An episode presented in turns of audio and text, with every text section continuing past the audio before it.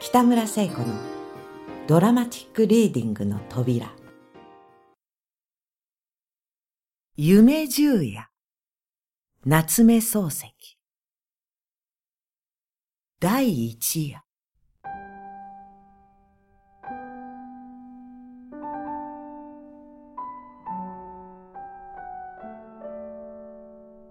こんな夢を見。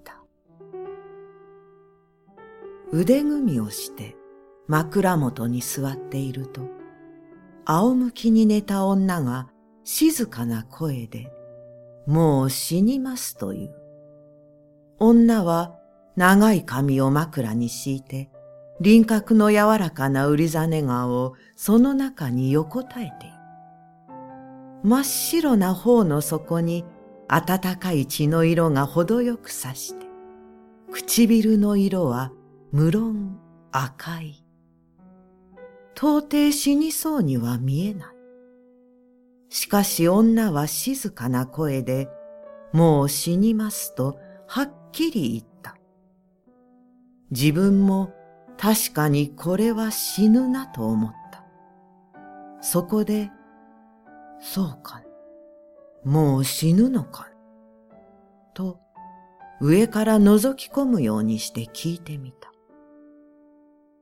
死にますとも、と言いながら女はパッチリと目を開けた。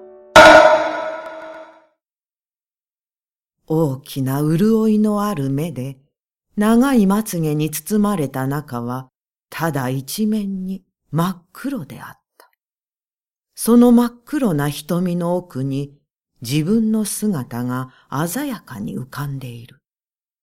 自分は透き通るほど深く見えるこの黒目の艶を眺めて、これでも死ぬのかと思った。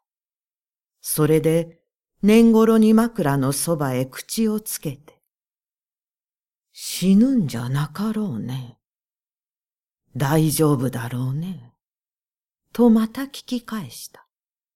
すると女は黒い目を眠そうに見張ったまま、やっぱり静かな声で。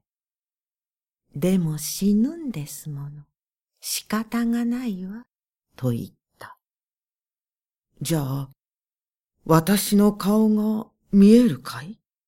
と一心に聞くと、見えるかいって、空そこに映ってるじゃありませんか。とにこりと笑ってみせた。自分は黙って顔を枕から離した。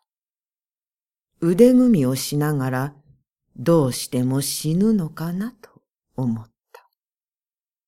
しばらくして女がまたこう言った。死んだら埋めてください。大きな真珠貝で穴を掘って、そうして天から落ちてくる星のかけを墓印に置いてください。そうして墓のそばに待っていてください。また会いに来ますから。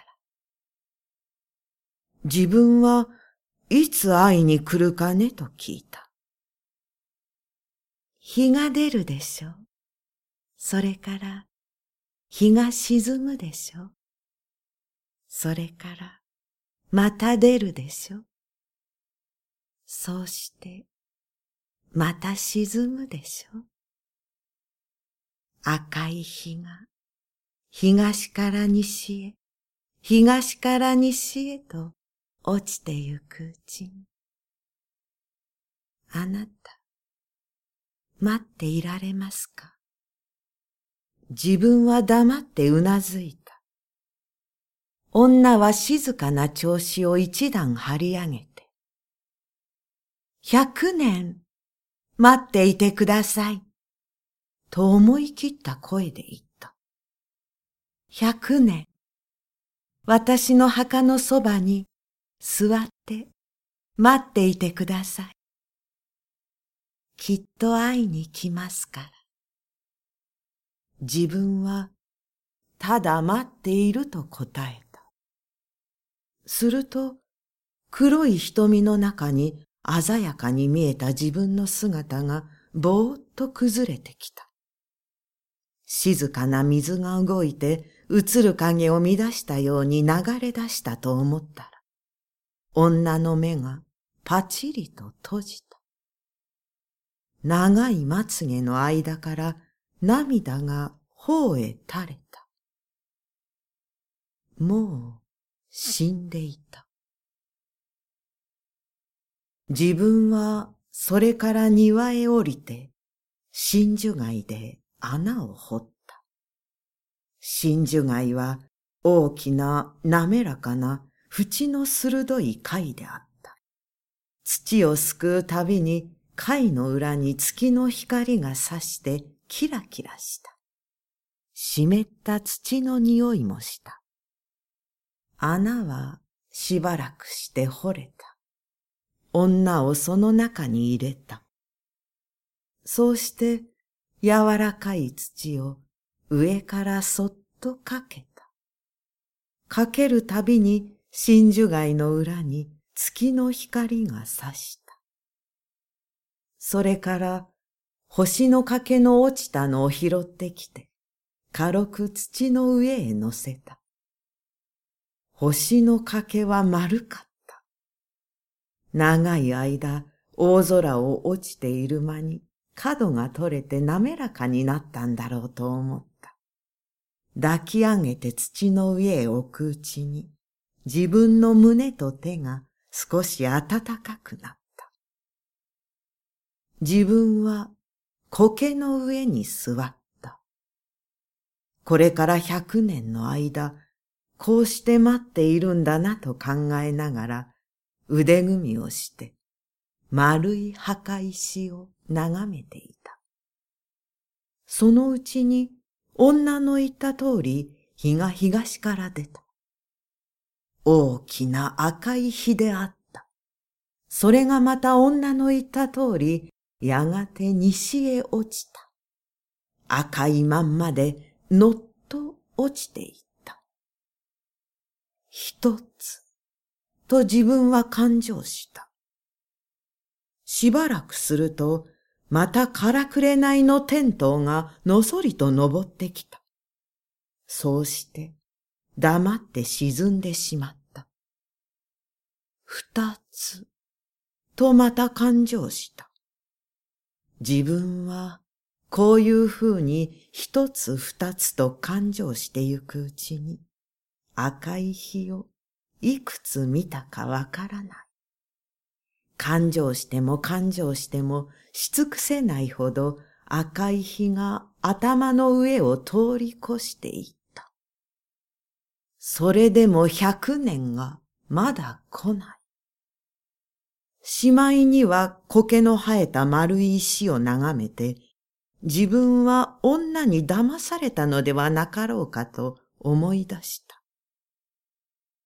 すると、石の下からハスに自分の方へ向いて青い茎が伸びてきた。見る間に長くなってちょうど自分の胸のあたりまで来て止まった。と思うと、すらりと揺らぐ茎の頂に、心持ち首を傾けていた細長い一輪のつぼみが、ふっくらと花びらを開いた。真っ白な百合が鼻の先で骨に応えるほど匂った。そこへ、遥かの上からぽたりと露が落ちたので、花は自分の重みでふらふらと動いた。自分は首を前へ出して、冷たい露の滴る白い花びらに接吻した。